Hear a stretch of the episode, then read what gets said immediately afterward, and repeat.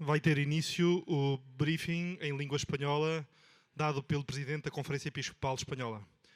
It will start in a few moments the briefing with the President of the Conference of Bishops of Spain, Cardinal Almeida.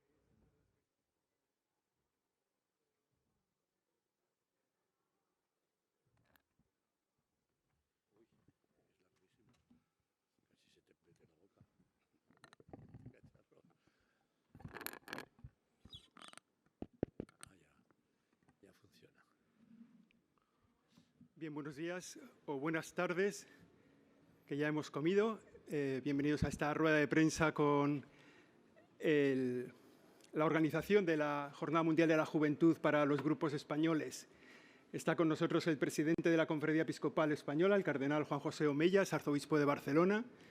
Está también con nosotros Monseñor Arturo Ros, es obispo auxiliar de Valencia y es el responsable, el presidente de la Subcomisión Episcopal de Infancia y Juventud en la Conferencia Episcopal de España. Y también Raúl Tinajero es el director de esta subcomisión en la Conferencia Episcopal Española. Y ellos son los que tienen, digamos, los datos de asistencia, los datos de previsión.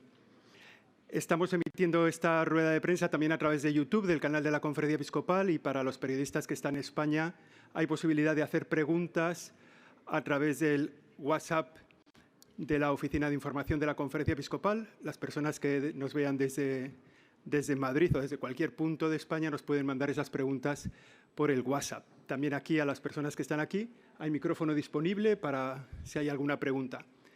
En principio ellos harán una pequeña presentación y luego estamos a su disposición para eh, que puedan ustedes hacer las preguntas que deseen. Tiene la palabra don Juan José Omella, cardenal, presidente de la Conferencia Episcopal Española. Pues buenas tardes. Y lo primero que hay que decir que es un gozo poder estar ya iniciando esta última semana antes de la llegada de- del Papa a Lisboa para inaugurar estas JMJ de- del año 2023.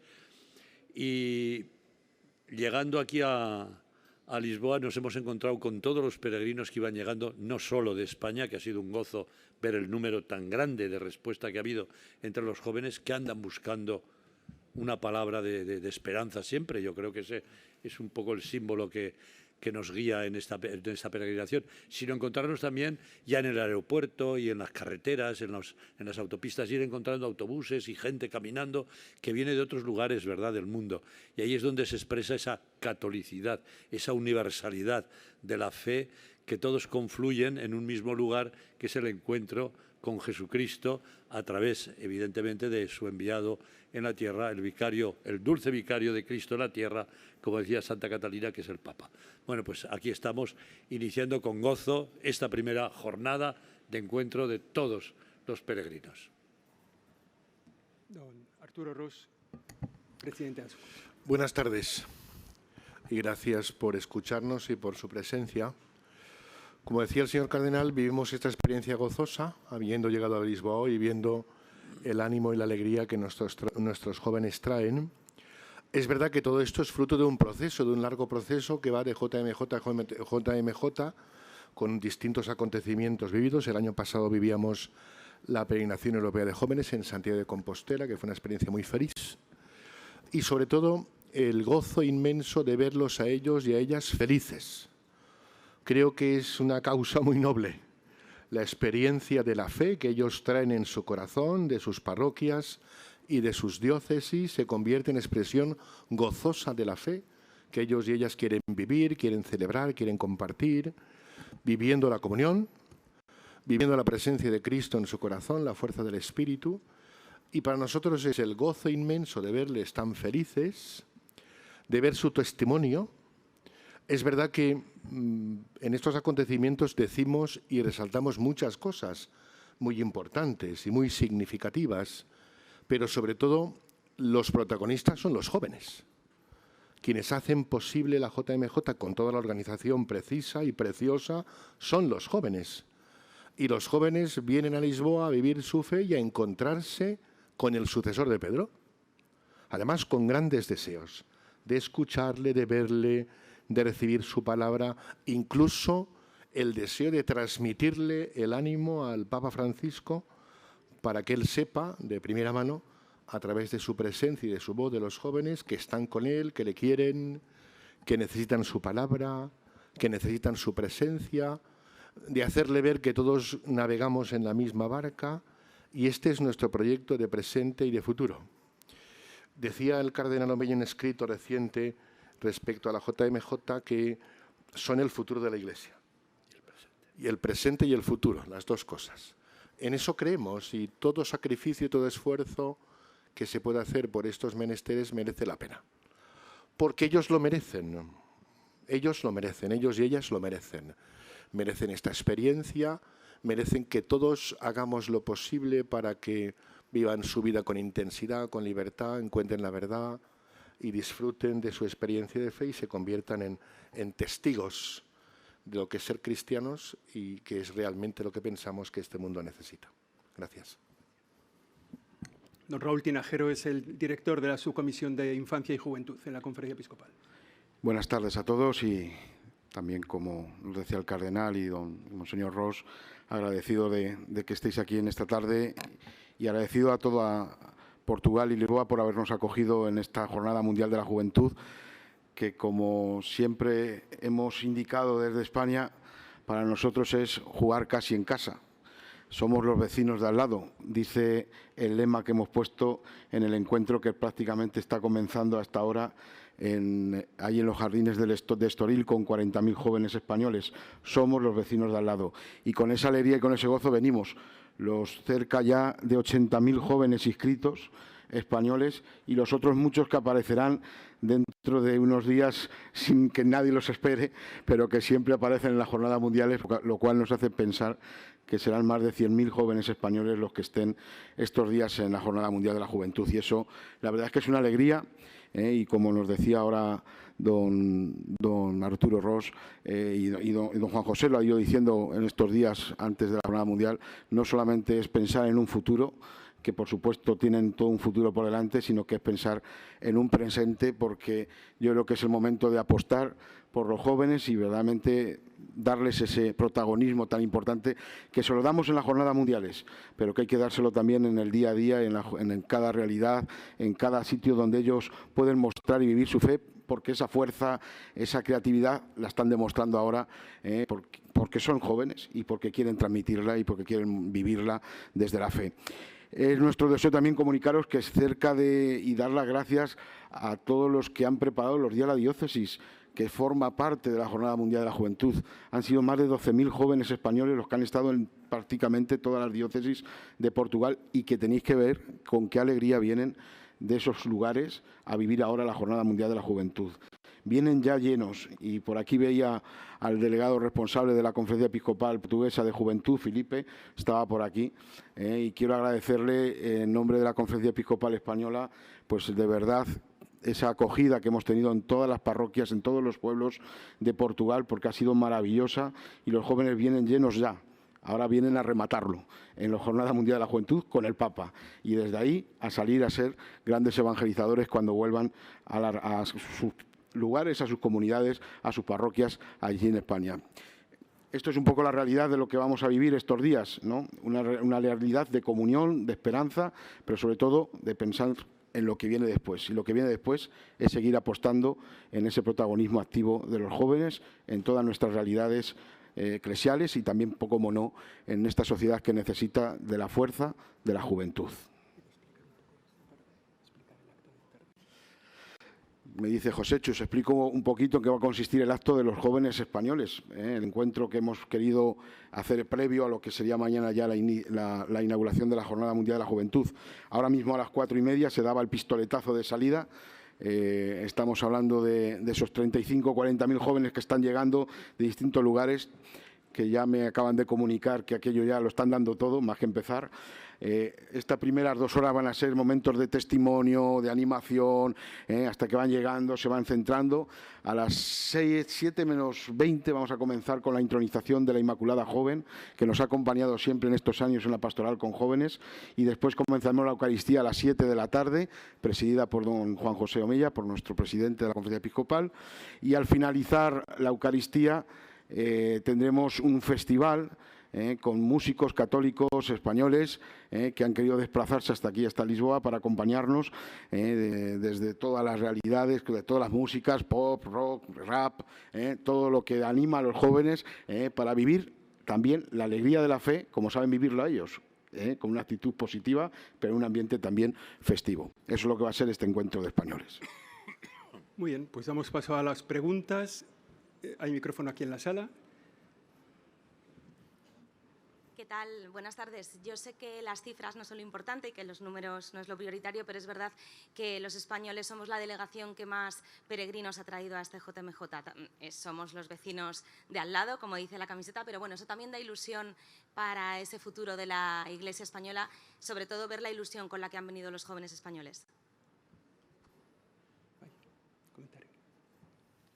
Bueno, pues es un gozo ver que entre los jóvenes, que muchas veces los calificamos, a veces, ¿verdad?, como que están gente pasota, que les importa poco ya el tema religioso, el tema de compromiso, etcétera, etcétera, ver que tantos jóvenes están sedientos de una palabra de esperanza, de vida, y que esa palabra viene precisamente del Evangelio, a mí me parece precioso. Es decir, son capaces de removerse por dentro, de ponerse en camino. Doy un testimonio, simplemente una cosa muy sencilla, que lo habéis oído quizás estos días.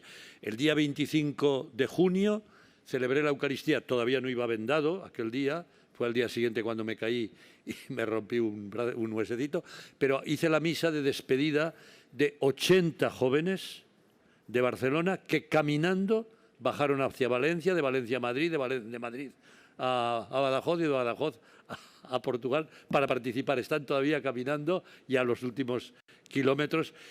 40 días haciendo 1.276 kilómetros.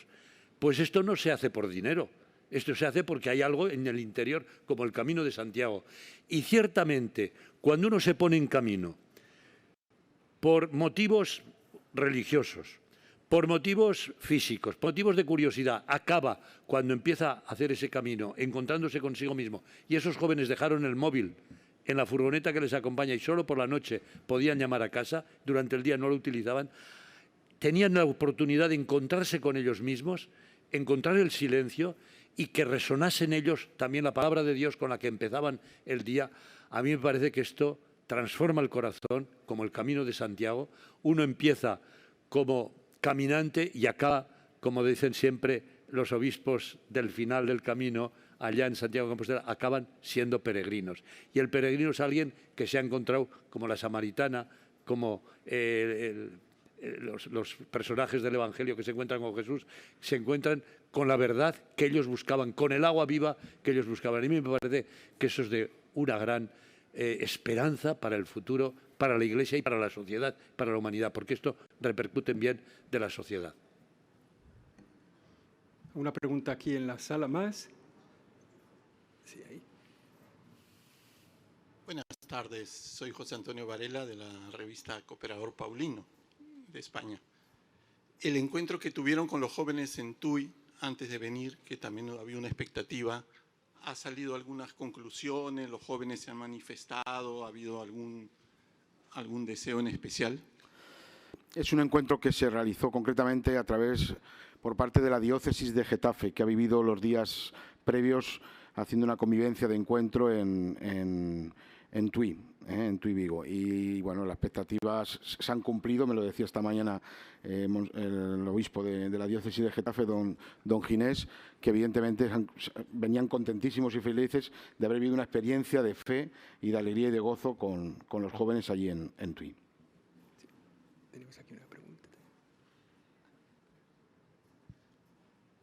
Bueno, pregunto yo primero.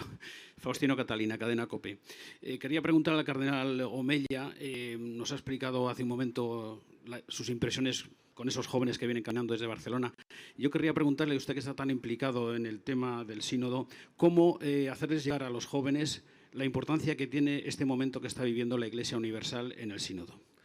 Pues ese es un reto que a mí me parece muy importante porque sínodo significa, lo sabéis ya todos vosotros, caminar juntos y estamos caminando juntos los de la diócesis, con otras diócesis, con otros países, con otra gente. Es decir, estamos caminando juntos para lo mismo, para escucharnos a nosotros, que eso es el sínodo, estamos en la fase de la escucha, para escuchar al Espíritu que habla a través de nuestras inquietudes y de nuestras reflexiones, y escuchar al Papa, que es representante de Jesucristo aquí en la tierra, escuchar la palabra de Dios, porque las catequesis van a tener un componente muy importante de que hablen los jóvenes después de reflexionar y de orar y que a través de esa palabra pueda ser iluminada también por el que da la catequesis. Yo creo que estamos en el proceso sinodal.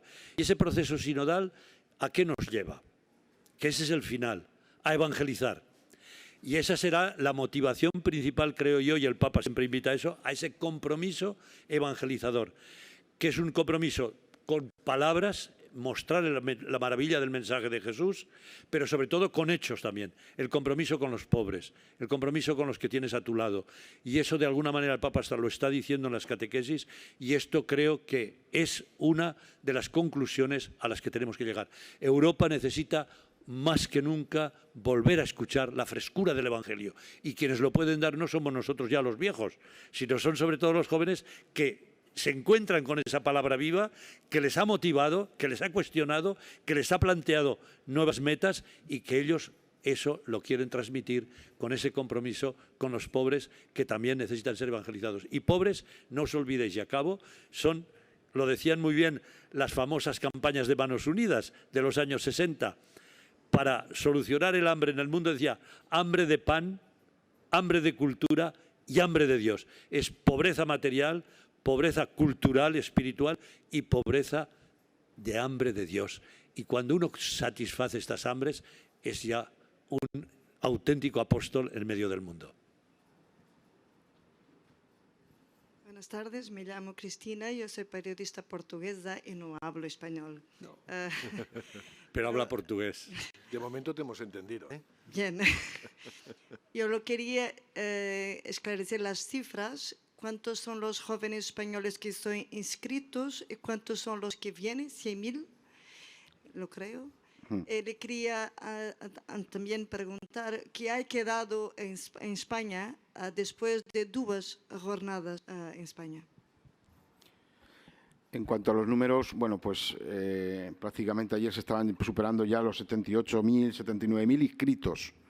¿Eh? Una cosa es el inscrito y el que contribuye para la, celebración del evento y luego somos conscientes que igual que en Portugal muchísimos jóvenes y familias se acercarán el fin de semana a vivir lo que le encuentro, pues lo mismo pasará en España, como ha pasado en todas las jornadas mundiales, que los que juegan en casa, pues al final se acercan sin haber hecho eh, inscripción. En esa previsión creemos que se van a superar posiblemente los 100.000 participantes españoles.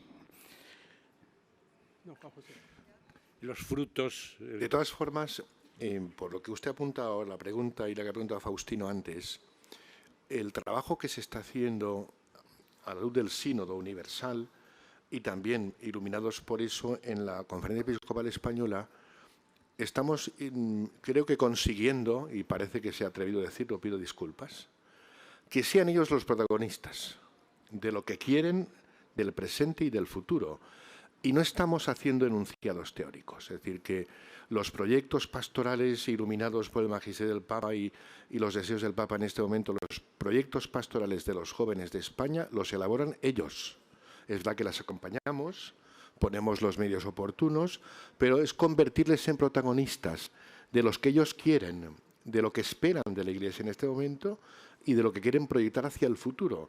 Y la verdad es que es altamente satisfactorio eh, ver cómo ellos asumen esa responsabilidad, nos hablan, nos sugieren, nos interpelan, nos exigen, siempre iluminados por el Evangelio, siempre en el, en el contexto de la Santa Madre Iglesia, para ser los verdaderos protagonistas de la pastoral juvenil, ahora y en el futuro. Y eso es una gran riqueza. No estamos diciendo enunciados porque nos conviene. Raúl puede matizar esto con, con más detalle. Es una gran riqueza que tenemos. los próximos tareas o compromisos futuros de la pastoral juvenil en España son fruto de su trabajo de sus aportaciones, de sus convicciones y de sus deseos. Y eso es una garantía que nos da mucha tranquilidad y mucha esperanza sobre frutos de las otras JMJ que ha habido en España, la de Santiago en el año 89, la de eh, Madrid 2011. Sí, sí, perdón. No, no, sigue, sigue, sigue, No, no, si cite la del 89, a mí se remueven las entrañas porque estuve presente en Santiago en aquel tiempo, era un jovencito seminarista, entonces era mayor ya, como dice el señor cardenal. Los frutos son impactantes siempre. Es verdad que a veces pensamos que el joven se deja llevar por el momento oportuno, se emociona, lo vive y se le olvida. No, no, no. Todo el mundo que estuvo en Santiago en el 89 se acuerda. Se acuerda de muchas cosas, pero sobre todo de la experiencia personal de fe, de encuentro con Jesús, de momentos de oración. Les preguntas a los jóvenes, ¿qué es lo que más te llamó la atención? ¿Qué te llevas en el corazón? ¿La Eucaristía? ¿La adoración? ¿La vigilia de la víspera? los momentos de oración en grupo, los momentos de alegría, les marca la vida. Y las JMJ suponen una revitalización posterior en la vida de las diócesis y la vida de las parroquias, sin duda alguna. Simplemente por, concretar algunos temas más, técnicos. Es decir, a raíz del año 89 surgieron en España los primeros proyectos de pastoral juvenil de manera conjunta a raíz de la Jornada Mundial de la Juventud 2011, junto con el Sínodo de los Jóvenes, ese proyecto nuevo que se está hablando de, lo que sería el proyecto marco de toda la pastoral juvenil, lo están trabajando directamente los propios jóvenes, son ellos los que están trabajando y los que están dando sus aportaciones a los obispos para que evidentemente puedan escucharles y desde esa escucha luego compartir la realidad y trabajar en un proyecto de pastoral conjunto. La Jornada Mundial de la Juventud, pues decía Santiago Compostela, donde algunos también participamos, también de chaval, eh, luego tuvo la de Madrid, hemos tenido la suerte de tener dos jornadas mundiales eh, y, sí es cierto que aunque a veces esperamos los frutos de un día para otro, eh, porque a veces somos impacientes, esto es un fruto que va calando poco a poco y que va construyendo poco a poco. Y una de las grandes apuestas que llevamos trabajando en la pastoral juvenil a raíz de la Jornada Mundial de la Juventud, de todo este proceso que estamos haciendo, es la necesidad eh, de ese trabajo en comunión, de ese trabajo de construir juntos, que va en la línea de lo que nos dice la sinodalidad eh, y con un verdadero protagonismo por parte de los jóvenes. Y eso ha sido gracias también a esas jornadas mundiales que hemos tenido eh, la suerte de vivir en España. Una pregunta de José Beltrán de Vida Nueva. A veces cuando se describe a los jóvenes católicos da la sensación de que son otra especie, más puros, como si vivieran al margen de su generación. ¿Son tan diferentes al resto? ¿Son extraterrestres o bichos raros? Los jóvenes que participan en estas cosas? Esa bien la pregunta. Yo creo que son absolutamente jóvenes de su tiempo, van vestidos, se expresan igual que los demás jóvenes de, su tiempo. Lo que pasa es que tienen ese gusanillo dentro que les inquieta porque buscan algo noble, algo grande, algo importante, porque quieren ser ellos también protagonistas de un futuro más justo, más digno, más humano, más en paz, más en libertad, y encuentran y buscan por todas partes a ver dónde pueden encontrar la respuesta, y muchísimos lo han encontrado y lo están encontrando en el Evangelio y lo encuentran en la iglesia. Yo creo que eso es lo que les atrae a venir a, a, los encuentros de la, de la JMJ y a otras experiencias que hay dentro de la iglesia, en comunidades, en espiritualidades muy determinadas, que todas juntas componen el gran mosaico que somos la iglesia tan plural y tan variada, pero todos bajo el mismo paraguas que es el amor de Dios. Y yo creo que eso es lo bonito, la diversidad, pero en la unidad unidos en la diversidad y respetos y respeto en la diversidad, pero todos caminando en una misma dirección, que es la libertad a la que nos llama Jesús, la libertad de los hijos de Dios, a la fraternidad y al compromiso por los demás. Y eso, eso les llena al corazón de los jóvenes, que son muy generosos. Yo creo que eso es lo bonito de, de esas jornadas de la juventud. Ya está. Y volviendo a la pregunta que hacía de los frutos, yo creo que es muy bonita la imagen del campo. Yo soy hombre de campo, yo he nacido en un pueblo pequeño. El hombre del campo tiene una cosa muy clara. En noviembre, octubre, noviembre, en Europa sembramos. No sabemos los frutos que dará, pero si no siembras no recogerás nada. Quizás algunos años un fruto impresionante porque ha habido buen sol, buena lluvia y tal, y otros que se reduce, pero la tierra siempre da fruto y la tierra buena unas veces el 100%, otras el 60%, otras el 30%. Y eso precisamente coincide con los evangelios que hemos leído en estos últimos días en misa y los domingos, en la siembra, y coincide con la, con la JMJ. Y a mí me ha hecho pensar, porque aquí es una siembra muy grande, el fruto lo dará el tiempo después, pero siempre da fruto. Lo que no da fruto es lo que no se siembra. Don Juan José, otra pregunta en relación a su mano ya verá qué bien traída está. A ver, a ver. A menudo los jóvenes se sienten distanciados con la Iglesia, entre otras cosas por aspectos como la doctrina, la moral sexual. Para el cardenal Omeya, y con permiso de su brazo, dicen aquí, para acercar a estos jóvenes alojados, alejados a la Iglesia, se necesita mano izquierda o usted es partidario de la mano dura. Muy bueno. Pues... En su caso, mano izquierda es la esto, que al caerme el Papa, porque me, vio enseguida después de caerme, porque era el encuentro que teníamos con el Papa, me llamó a los pocos, a los pocos días y me dice, no se acostumbre a manejar la mano izquierda, ¿eh? necesita también la derecha. Y yo hice una interpretación taurina, que no es muy eh, políticamente correcta, y digo, los toreros torean con la, muleta con la mano izquierda, pero la puntilla la dan con la derecha. Yo creo que hay que saber jugar con las dos, siempre con finura, con elegancia, saber acompañar, saber empujar, pero yo creo que las dos manos, el Rembrandt, el gran pintor Rembrandt, nos enseñó a manejar las dos manos.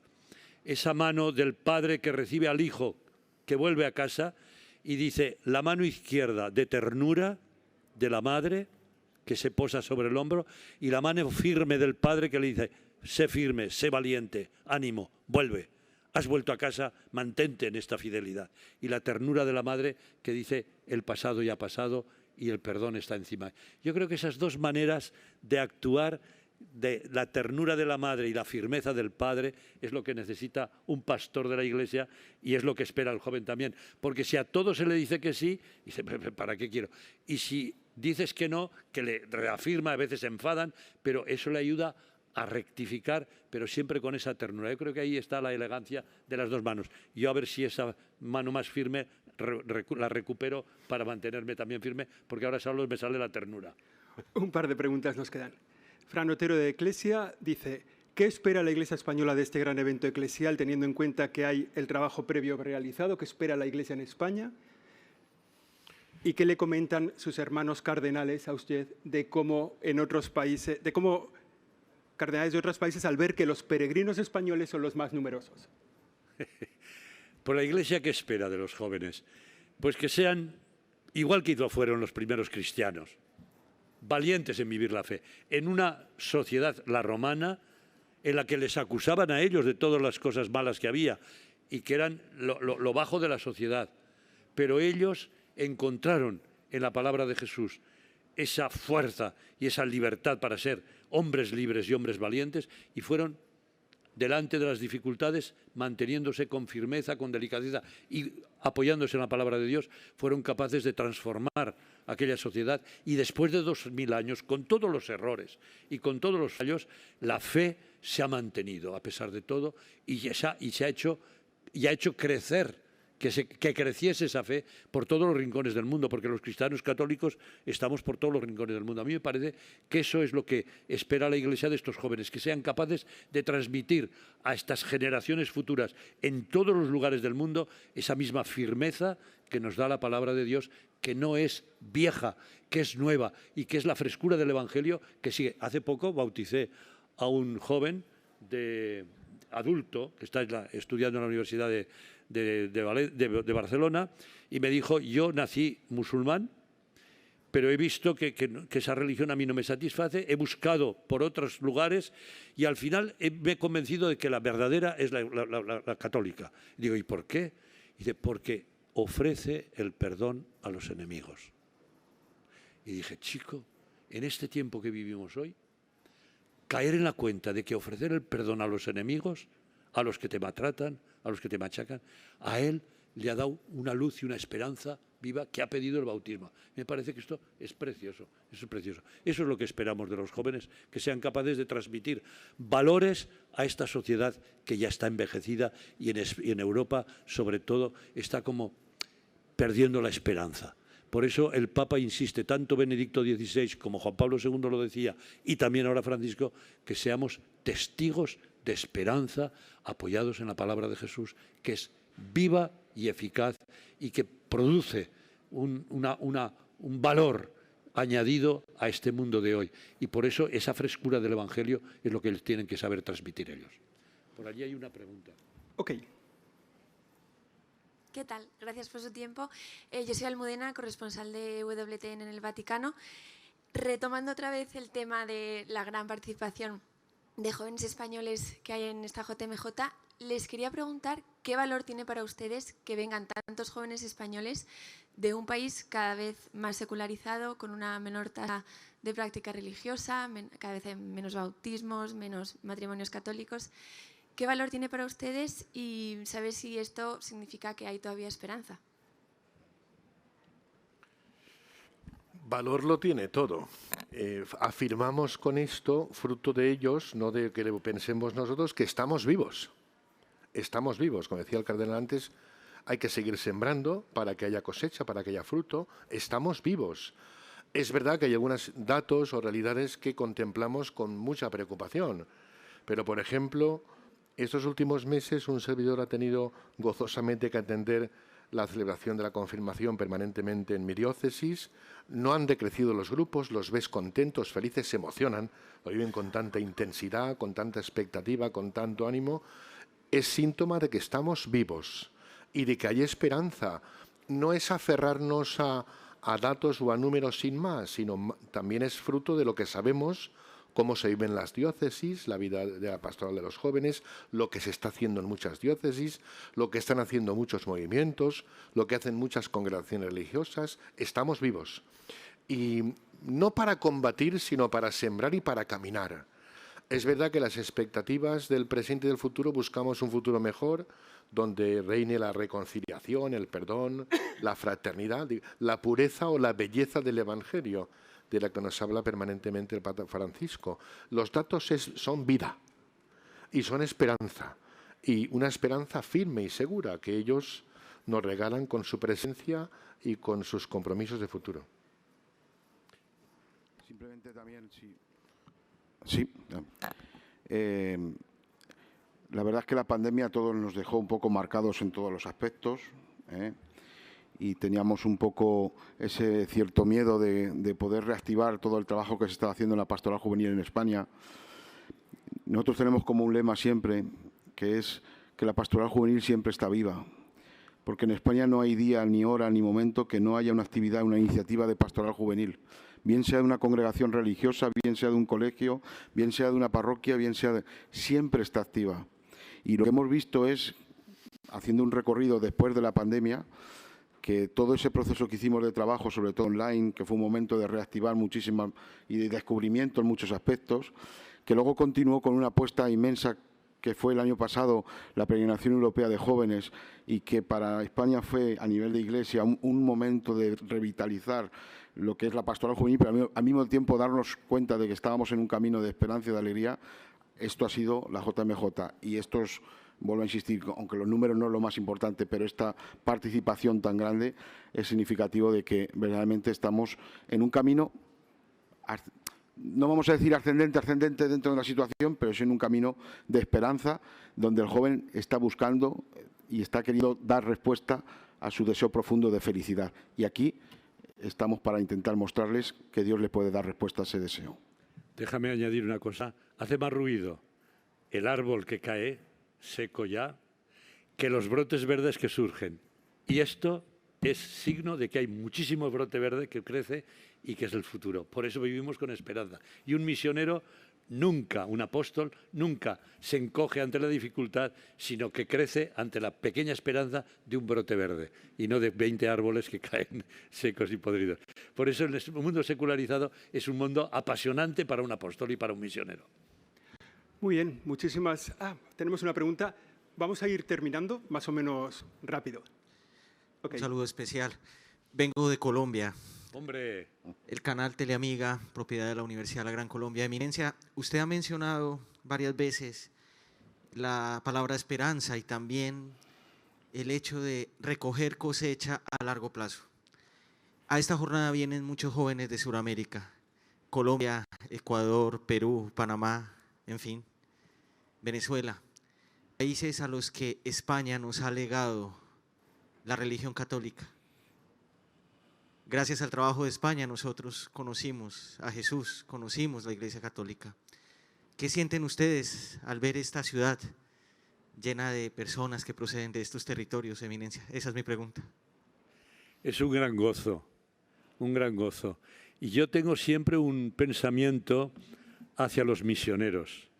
Yo fui muy poco tiempo, pero fui misionero en África, en el entonces Zaire, ahora Congo Kinshasa, ex Congo belga, y ver toda la opción que los misioneros han hecho en América Latina, en África, en Asia, con una gran generosidad, con una gran entrega, yo digo, eso es lo que nos tiene que dar envidia a nosotros, valorar lo que hicieron y ser capaces nosotros de hacer lo mismo hoy en nuestro mundo.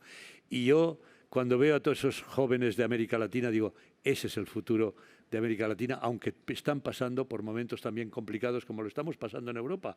Pero veo que no pierden la esperanza y no pierden la alegría. Y tienen muy metido en su corazón y en sus entrañas esa fe.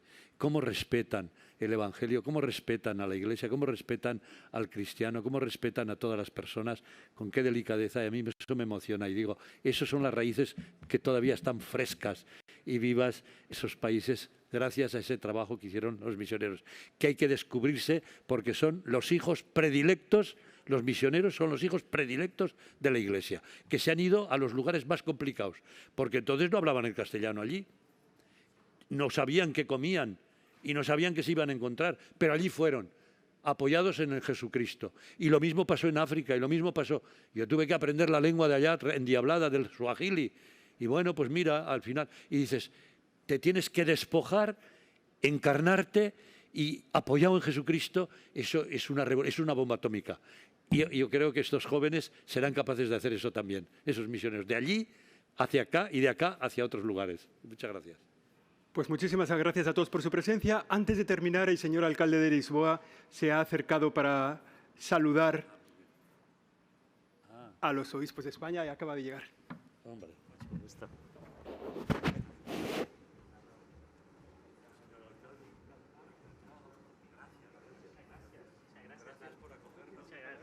Bueno, una palabra para...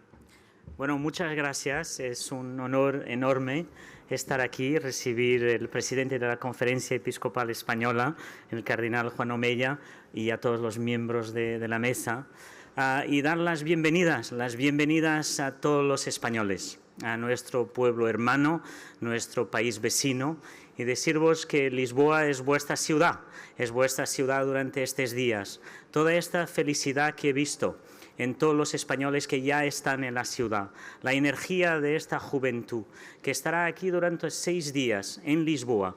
Lisboa será el centro del mundo y vosotros los que venís de España, estaréis aquí con nosotros, siendo el centro del mundo, pensando que queremos que el mundo sea, para que la juventud sea parte de la solución, que la juventud nos traiga ideas, que discutamos las ideas de qué queremos hacer para tener un mundo bueno, un mundo en que podemos combatir las mudanzas climáticas, un mundo en que tenemos que estar hoy con la tecnología, que las tecnologías nos tornen mejores personas y que no nos sustituyan. Y todo esto son los temas que yo como alcalde de Lisboa me encantaría estar con vosotros y después recibir obviamente su santidad el Papa, el hombre más inspirador de nuestro tiempo que estará aquí con nosotros en Lisboa. Y por eso bienvenidos a todos los españoles de corazón, a todos que están aquí, porque en estos seis días todos seremos lisboetas. Muchas gracias.